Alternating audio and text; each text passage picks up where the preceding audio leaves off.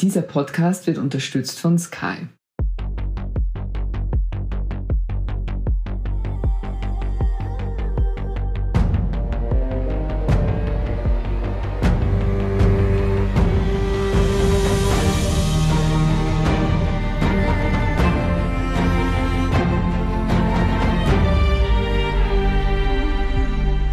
Bin Doris Prisching. Sie hören Serienreif, den Podcast über die abenteuerliche Welt der Serien. Wir lieben Serien und die Welt davor, dazwischen und dahinter. Und ganz besonders lieben wir Serien, wenn wir über sie mehr über das Leben, seine Geschichten und uns erfahren. Und das ist definitiv der Fall bei Vikings Valhalla der lang erwarteten Fortsetzung von Vikings jetzt bei Netflix. Und einer, der sich damit auskennt wie kein zweiter, ist Matthias Toplak, Archäologe und Leiter des Wikinger-Museums Haitabu in Schleswig. Er ist bei uns über Teams zugeschaltet. Hallo, lieber Herr Toplak. Moin. Herr Toplak, Sie haben in Vikings Valhalla reingeschaut. Gleich vorweg und kurz zusammengefasst, wie viele Punkte würden Sie der Serie insgesamt geben? Von zehn. Also wenn Sie mich als Archäologen fragen, dann muss ich leider sagen, sind es nur null Punkte. Die Serie hat nicht ganz so viel mit Wikingern zu tun, wie man beim Denken möchte. Wenn wir es losgelöst von der Wikinger-Thematik als Fantasy-Serie sehen, dann würde ich schon sagen, spannende sieben bis acht Punkte. Aha, okay, das ist klar. Na gut, dann würde ich mal sagen, wir bleiben ein bisschen bei den Nullpunkten und fragen da mal nach, gehen der Sache mal auf den Grund. Inhaltlich, das ist äh, die Information, die Netflix uns gegeben hat. Da geht es in dieser Staffel um die große Geschichte des Leif Erikson. Das ist der Sohn von Erik dem Wikinger. Vielleicht bitte mal kurz zur Erklärung, wer war dieser Leif Erikson und was hat er denn genau gemacht? Also wir können Leif Erikson aus literarischen Quellen fassen, die nach der Wikingerzeit niedergeschrieben worden sind. Ich tendiere allerdings dazu, ihn als durchaus historische Person zu fassen. Er ist, wie gesagt, der Sohn dieses berühmten Wikingers Erik des Roten, der auch Grönland entdeckt hat. Wir können davon ausgehen, dass er so um das Jahr 970, 980 auf Island geboren wurde und dann als kleiner Junge mit seiner Familie nach Grönland übersiedelte. Er hat zwei relevante Leistungen in seinem Leben. Zum einen einmal segelt er um das Jahr 999 nach Norwegen und wird dort am Königshof christianisiert. Und er ist dann auch der Mensch, der das Christentum nach Grönland bringt. Unter anderem seine Mutter bekehrt, seinen knorrigen alten Wikingervater kriegt er nicht überzeugt, der bleibt Zeit seines Lebens Heide. Aber er initiiert quasi die Christianisierung Grönlands. Und er ist der erste Mensch, der im Endeffekt Nordamerika entdeckt, der erste Europäer. Dieses berühmte Wienland.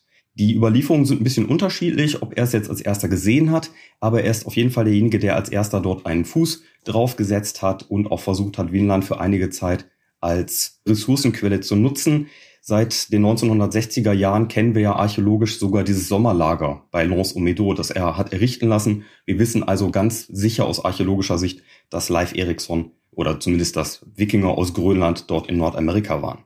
Das ist auch so ein bisschen dann der Unterschied zu dem äh, Eingangsbereich der Staffel, wo Leif ja als ziemlich überzeugter Heide dargestellt wird. Mhm. Bezug genommen wird auch auf den König Ethelred II. und das St. Bryce Day Massaker der Engländer. Was ist damals passiert? Das St. Bryce Day Massacre kennen wir aus historischen Quellen. Der angelsächsische König Ethelred, der heißt in den Quellen auch der Unberatene, also ein ziemlich treffender Beiname, hatte tatsächlich Angst vor einer Verschwörung der Dänen. Ab dem 9. Jahrhundert haben wir eine ziemlich intensive Besiedlung von Dänen und Norwegern in England. Die gründen dann auch ihr eigenes kleines Reich, das Danelag, dort wo das dänische Gesetz gilt. Und Eselred hatte tatsächlich Angst vor dieser starken Gruppe von Fremden in seinem Land. Und angeblich ordnet er dann eben an, am 13. November im Jahre 1002 alle Dänen in seinem Herrschaftsbereich töten zu lassen. Also mit Dänen ist in dem Fall alle Wikinger gemeint. Wie weit das Ganze tatsächlich passiert ist, wissen wir eigentlich nicht. Es gibt zwei große Massengräber aus der Sicht der Archäologie, die möglicherweise auf solche einzelnen Pogrome zurückzuführen sind. Eins in Oxford und eins in Repton in Dorset in Südengland. Aber ich glaube eigentlich nicht, dass es jetzt wirklich massenhafte Übergriffe gegeben hat. Dafür war Eselred auf der einen Seite zu schwach und die Dänen auf der anderen Seite viel zu stark. Bezug genommen wird auch auf das sogenannte Mercia. Wer oder was war Mercia? Das angelsächsische England ist aufgeteilt in verschiedene kleine Königreiche. Wessex beispielsweise Mercia ist eines dieser Königreiche und ein Großteil dieser Reiche wurde eben ab dem 9. Jahrhundert von Wikingern aus Dänemark und Norwegen sukzessive übernommen, die dort dann auch eine eigene Herrschaft etablierten. Und es war also tatsächlich so, wie das in der Serie dargestellt wird, so ein Schlüsselgebiet, um das es ja irgendwie auch geht in der Serie. Ja, das ist korrekt. Mhm, mhm. Na, da haben wir ja schon was, was, was stimmt, haben wir schon was gefunden. Und dann kam aber der große Racheschwur, nämlich geleistet von König Knut von Dänemark, der alle Wikinger von Kattegat zu sich rief und England dem Erdboden gleich machen wollte. Das ist jetzt wahrscheinlich ein Spoiler, aber ist ihm das gelungen? Also zuerst einmal ist es in der Historie nicht Knut, sondern sein Vater Sven Gabelbart. Also da verrückten die Zeitdarstellungen ein bisschen.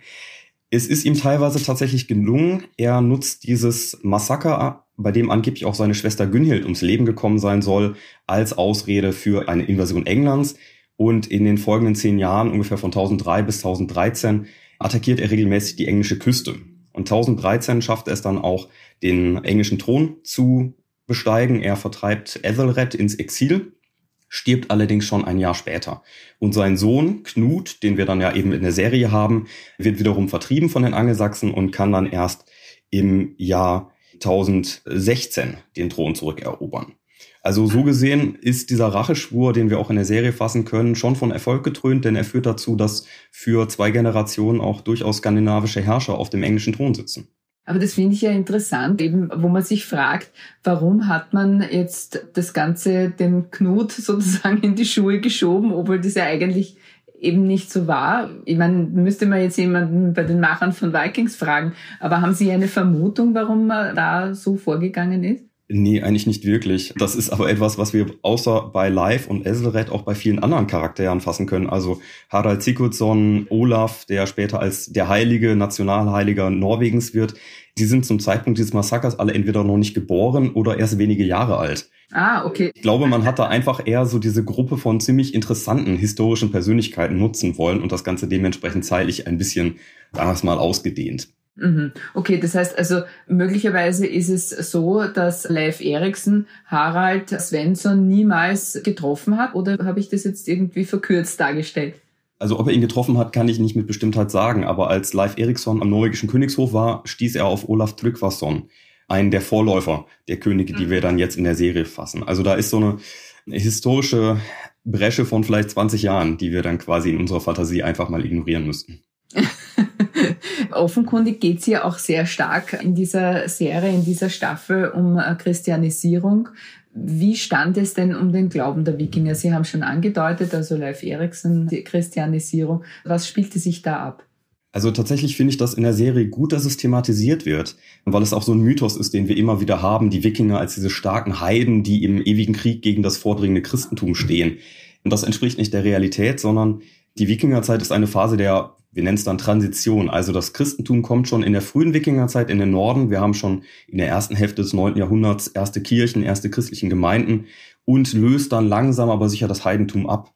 Das wird allerdings in den meisten Fällen relativ friedlich vonstatten gegangen sein. Man hat also quasi einfach diesen neuen Gott, der da kam, diesen weißen Christus, problemlos in die Gruppe der älteren Götter aufgenommen, weil die alten nordischen Glaubensvorstellungen keine geschlossene Religion waren, so wie wir das heute kennen, das Christentum, Judentum, Islam als Buchreligionen da hast du das Buch, da steht drin, was du glauben sollst, sondern es war ein relativ offener Kult, in dem man dann eben diese neuen Einflüsse problemlos integrieren konnte.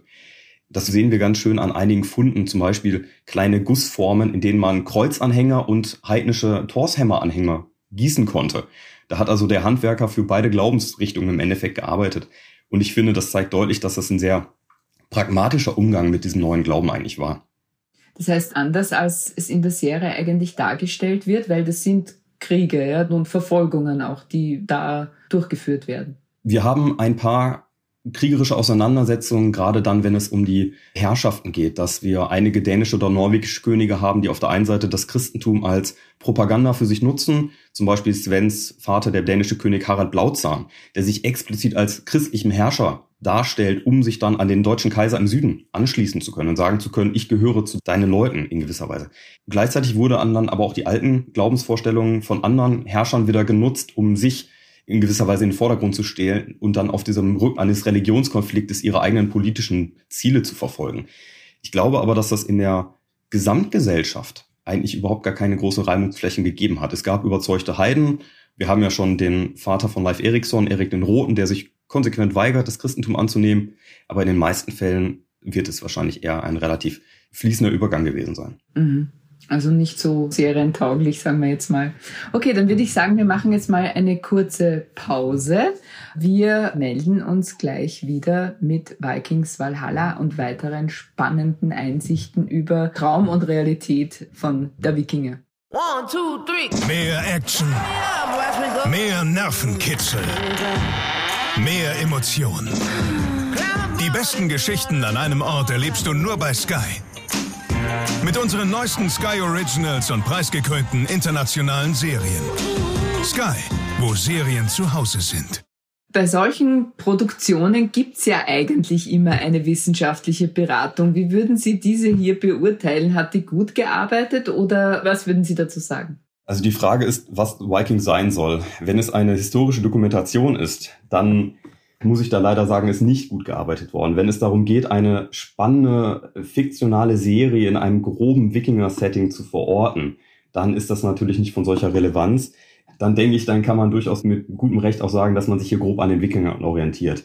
Mit Sicherheit hätte man an der einen oder anderen Stellschraube noch etwas besser arbeiten können, weil das, was wir mit der Archäologie von der Wikingerzeit fassen können, auch einfach viel spannender und faszinierender ist als alles, was wir uns irgendwie aus dem Fantasy-Bereich ausdenken könnten. Was meinen Sie damit zum Beispiel, also was die Ausstattung betrifft oder die Kostüme? Wie sehen Sie das hier gezeigt und wo würden Sie sagen, eben hätte man an der Stellschraube noch was machen können? Also die Kleidung, die Kostüme, die ganze Ausstattung hat tatsächlich nichts mehr mit den Wikingern zu tun. Das ist pure Fantasie, Leder, Felle. Es ist aber die Fantasie, die die Leute sehen wollen, glaube ich.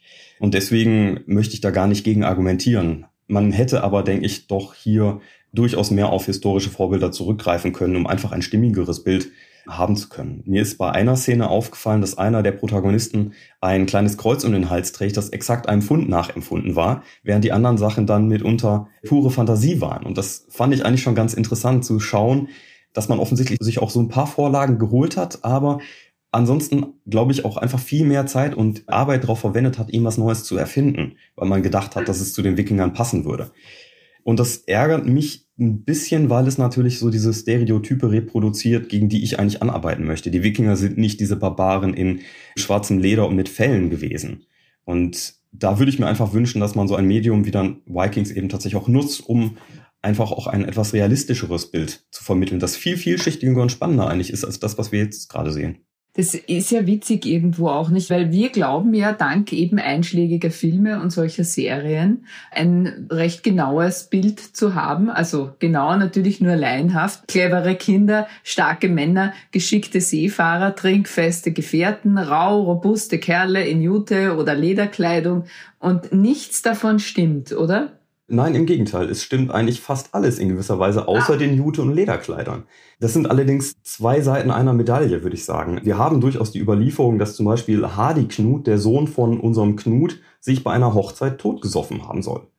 Also, das kommt nicht von irgendwoher, dieses Klischee. Und ich kann mir durchaus vorstellen, dass die Wikinger auch durchaus sehr raue Gesellen sein konnten. Gleichzeitig waren sie aber auch elaborierte Kunsthandwerker mit einem wahnsinnigen Verständnis und einer Wertschätzung von Poesie. Die Wikinger haben Lyrik geliebt, haben Wortspiele geliebt, haben verschachtelte Lobpreisgedichte auf die Herrscher geliebt. Also das passt nicht so ganz in dieses Bild, das wir haben. Deswegen glaube ich, dass wir das sehr nuanciert betrachten müssen, dass die Wikinger eben viel vielschichtiger und viel faszinierender waren, als das so eine Serie wie Vikings tatsächlich abbildet. Mhm. Haben Sie eigentlich Helme gehabt oder stimmt nicht mal das?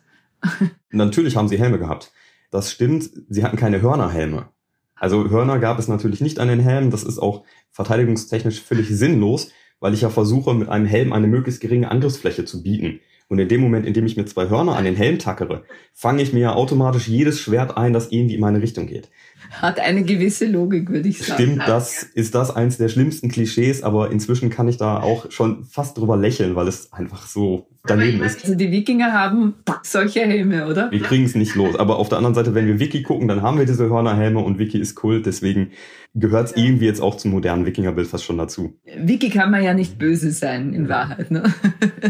Also das heißt, die Geschichte der Wikinger ist voller schlimmer Klischees. Was sind denn die schlimmsten, die Ihnen jetzt hier in der Serie aufgefallen sind? Also auf der einen Seite ist es natürlich die Optik, wie die Wikinger dargestellt werden. Eben schwarzes Leder, zerfledderte Kleidung, viel Fell. merkwürdige Waffen. Also das ist etwas, was mir halt einfach nicht passt. Und wir haben ein ganz klares modernes Klischee, was mir da in der Wikinger-Rezeption in den letzten Jahren stark aufgefallen ist, nämlich diese starken, selbstbewussten, kämpfenden Frauen, die, glaube ich, durch Vikings massiv geprägt wurden und jetzt meinem Gefühl nach bei Vikings Valhalla noch viel stärker in den Vordergrund rücken. Mhm. Und das ist ein Klischee, das stimmt auch nicht. Das ist ein Klischee, also wir haben eigentlich keinerlei Hinweise darauf, dass Frauen gekämpft haben.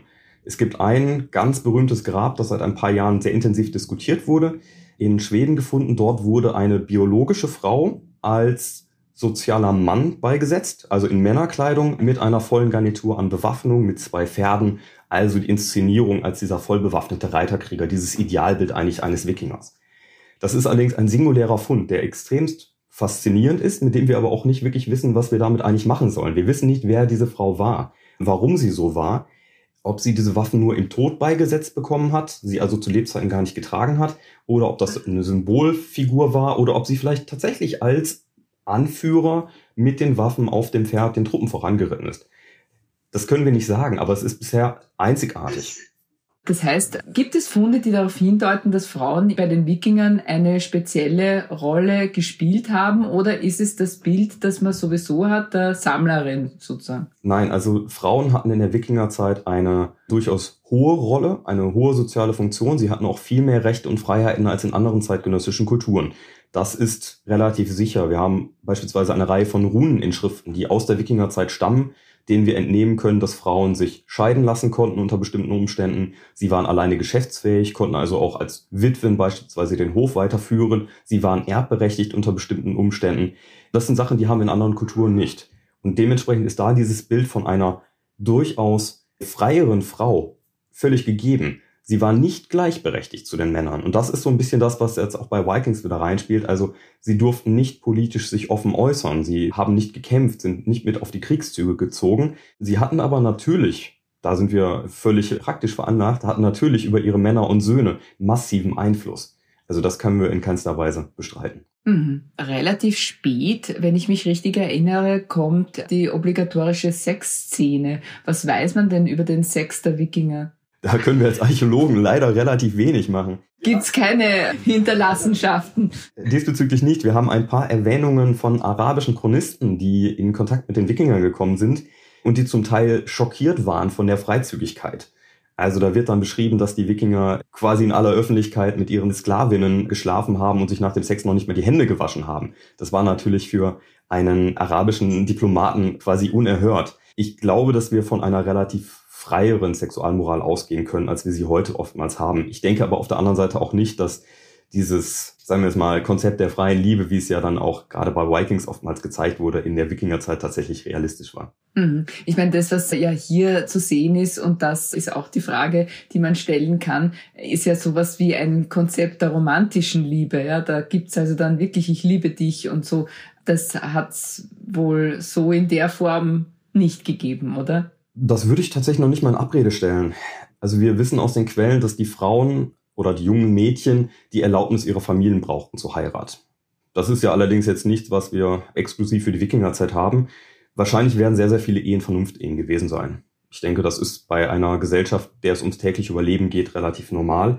Wir haben allerdings aus den späteren altnordischen Quellen der Saga-Literatur, die dann nach der Wikingerzeit niedergeschrieben wurde, aber auf die Wikingerzeit reflektiert, durchaus auch eine ganze Reihe von romantischen Erzählungen. Inwieweit dann da schon mittelalterliche höfische Literatur eingeflossen ist, vermag ich nicht zu sagen, aber ich kann mir durchaus vorstellen, dass es auch zu realer romantischer Liebe in der Wikingerzeit gekommen sein wird. Mhm. Was man aber definitiv sagen kann, und das haben Sie auch schon gesagt, sie konnten feiern. Wie haben die Wikinger gefeiert und das Bild der trinkfesten Brüder, die eben halt sich zugeprostet haben und gesoffen haben, wie nur was. Trifft das so zu? Wahrscheinlich auch nicht so einseitig, wie Sie gesagt haben. Aber das konnten Sie schon auch, ne? Das ist wieder der Punkt, wo ich sagen muss, das Klischee stimmt in gewisser Weise. Die Wikinger waren nicht dauerbetrunken, dafür war einfach der Alkohol in der Form gar nicht da.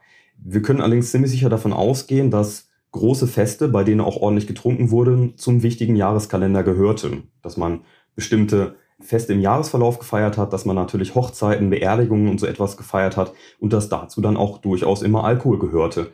Es gibt wieder aus dieser isländischen Saga-Literatur die schöne Überlieferung, dass es zu einer Hochzeit heißt, es kam niemand zu Tode und deswegen ist nichts weiter über diese Hochzeit zu sagen. ich finde, das zeigt es eigentlich ganz, ganz schön auf, dass also auch durchaus sehr eskalierende Feste wahrscheinlich üblich waren. Mhm. Wie stand's denn mit der Musik? Mir ist aufgefallen, da wird irgendwie bei Ritualen oder ich weiß nicht, bei Hinrichtungen wahrscheinlich oder so irgendwie oder auch bei Festen wird immer getrommelt. Ja, da hat man dann die Trommel, die das einleiten. Und wie haben denn die Wikinger musiziert? Da wissen wir leider erstaunlich wenig drüber. Wir haben ein paar Funde, zum Beispiel von Flöten, von Leiern oder Fiedeln. Ich gehe auch davon aus, dass Trommeln üblich waren. Wie sich das dann genau angehört hat, können wir nur mutmaßen, nur rekonstruieren. Ich denke mal, dass Musik immer zu wichtigen Festen dazugehört hat.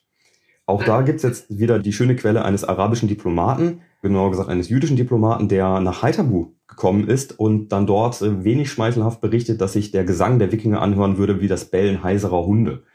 Ähm, muss man natürlich auch wieder mit diesem sehr elaborierten Hintergrund der islamischen Hochkultur, gerade was Musik angeht, betrachten. Ich glaube, das zeigt aber auch, dass wir jetzt nicht zu viel Musikalität da erwarten können. Vikings war ja schon eine sehr erfolgreiche Serie. Ich bin ehrlich gesagt auch davon überzeugt, dass das Valhalla auch wieder wird, eben aus diesen Gründen, weil es halt irgendwie so ein Spannungsding ist. Was glauben Sie, macht die Wikinger so attraktiv für uns? Warum sind wir von denen so angezogen? Die Wikinger sind die Rocker der Frühgeschichte. Die Wikinger stehen für Wildheit, für Abenteuerlust, für Freiheit, für etwas Ursprüngliches und ich glaube, dass das etwas ist, was uns vielen heute in dieser sich immer schneller verändernden Welt fehlt.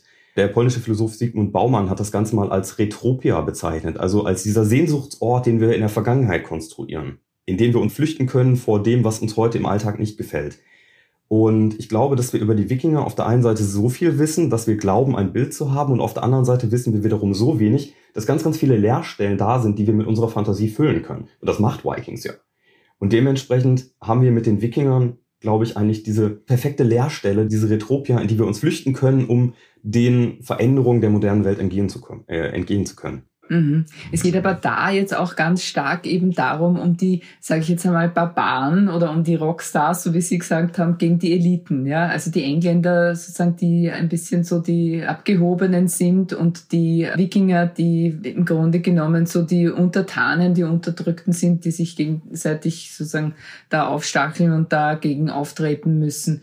Ist es auch irgendwie so eine Fantasie der Unterdrückten, die sich auflehnt? Also ich weiß nicht, inwieweit man das vielleicht für Vikings Valhalla sagen können. In der historischen Realität war es völlig andersrum. Da waren die mhm. Wikinger diejenigen, die Angelsachsen unterdrückt haben und die waren, vor denen man sich gefürchtet hat und wo man abends zu Gott gebetet hat, vor den Wikingern verschont zu bleiben. Vielleicht spielt diese Underdog-Mentalität jetzt in der Faszination, wie sie bei Vikings geweckt wird, durchaus eine Rolle. Ich glaube, es geht aber weniger gegen die Eliten als vielmehr, das wäre jetzt meine Meinung, dass die Wikinger als etwas Ursprüngliches, etwas Natürliches betrachtet werden und die Angelsachsen dann schon als diese, sagen wir es mal, korrumpierte Hochkultur, die eigentlich gar keine Werte mehr hat.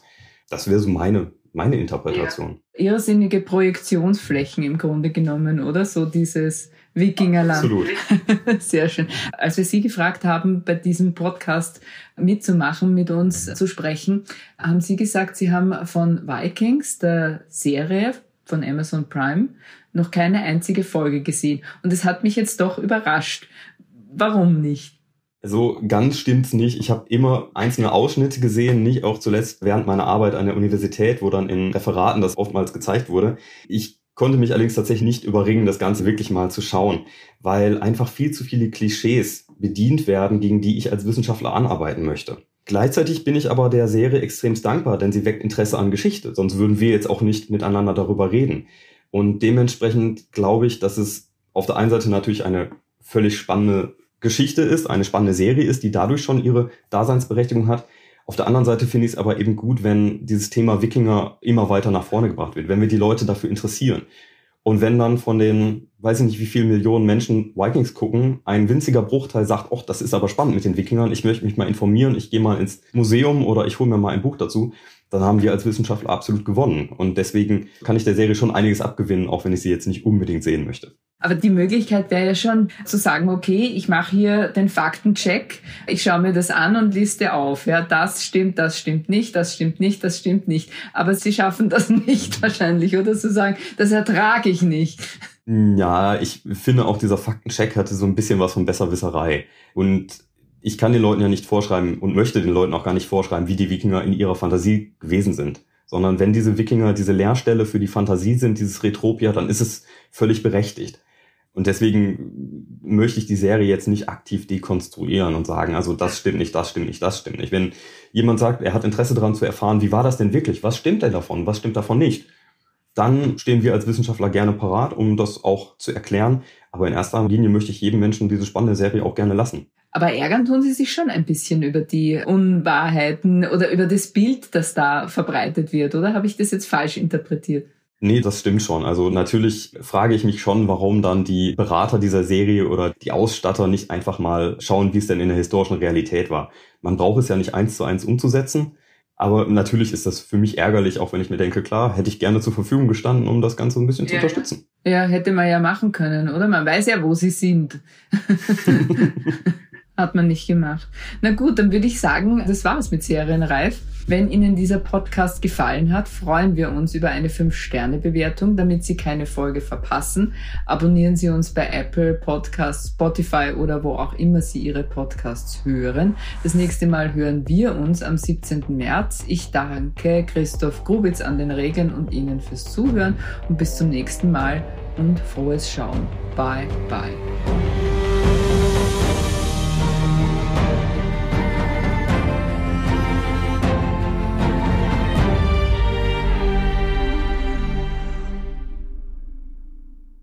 One, two, three. Mehr Action. Mehr Nervenkitzel. Mehr Emotionen. Die besten Geschichten an einem Ort erlebst du nur bei Sky. Mit unseren neuesten Sky Originals und preisgekrönten internationalen Serien. Sky, wo Serien zu Hause sind.